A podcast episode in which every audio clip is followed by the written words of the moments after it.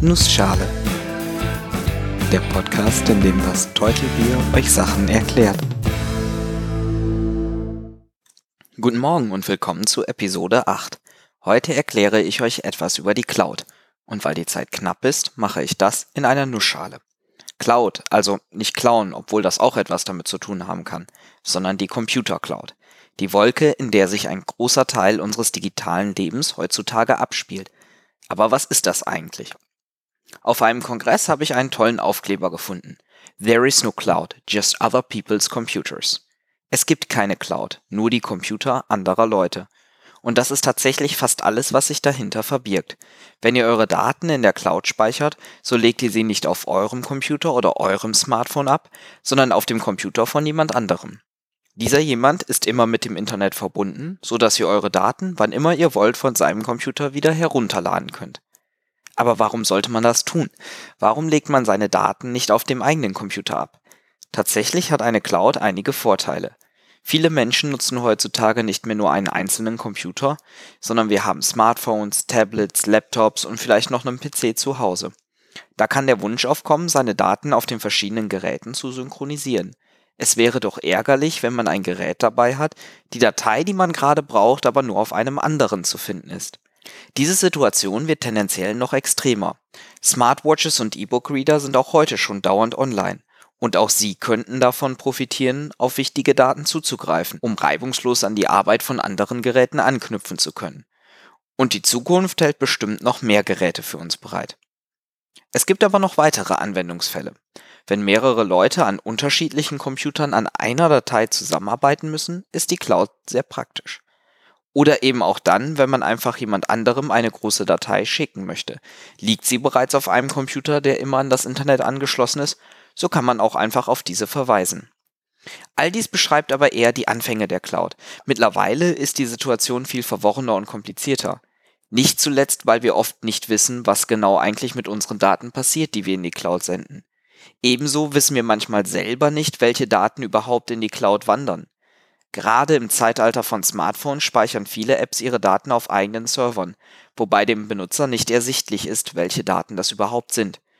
Die Cloud ist mittlerweile ein Begriff für fast alles. Nehmen wir uns beispielsweise eine Fitness-App, die euch beim Laufen trackt. Einige bieten sicherlich einen Service an, der eure Daten auch auf anderen Geräten anzeigt, wenn ihr euch dort einloggt.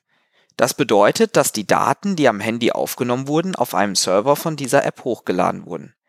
Beim Laufen fallen dann natürlich Daten an wie wie viele Schritte habe ich gemacht und wo bin ich hergelaufen und vielleicht auch noch die Pulsdaten von eurer Smartwatch. Gleichzeitig ist es aber auch möglich, dass beispielsweise gespeichert wird, welche Musik ihr beim Laufen gehört habt oder wie oft ihr auf das Handy geschaut habt. All das kann euch nützlich sein. Ihr könnt diese Daten selber einsehen und eure Erfolge begutachten.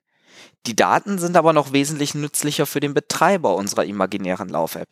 Durch cleveres Auswerten kann er beispielsweise herausfinden, welche Laufstrecken besonders beliebt sind oder bei welchem Lied die Nutzer der App am schnellsten laufen. Und natürlich lassen sich dadurch auch individuelle Aussagen treffen. Mir könnte die App beispielsweise empfehlen, nicht am Bäckern vorbeizulaufen, weil ich dort immer für ein paar Minuten stehen bleibe und danach wesentlich langsamer weiterlaufe. All das kann nützlich sein, je nach Anwendungsfall und Art der privaten Daten, die übermittelt werden, allerdings auch angsteinflößend. Damit haben wir bereits zwei Arten der Cloud kennengelernt. Eine, in die ihr freiwillig Daten hochladet, um auf sie später von überall zugreifen zu können, und eine, in der Unternehmen und Dienstleister Daten von euch sammeln, um euch dann Dienste und Services anzubieten, die für euch auch wieder mehr oder weniger nützlich sein können. Es ist auch möglich, nicht nur den Speicherplatz einer Cloud zu nutzen, sondern deren Rechenkraft. Ein gutes Beispiel dafür ist die Analyse von Bildern. Mit Bilddaten zu arbeiten ist oft sehr rechenintensiv. Ein Bild sagt mehr als 1000 Worte, sagt man, und das trifft umso mehr auf Computer zu.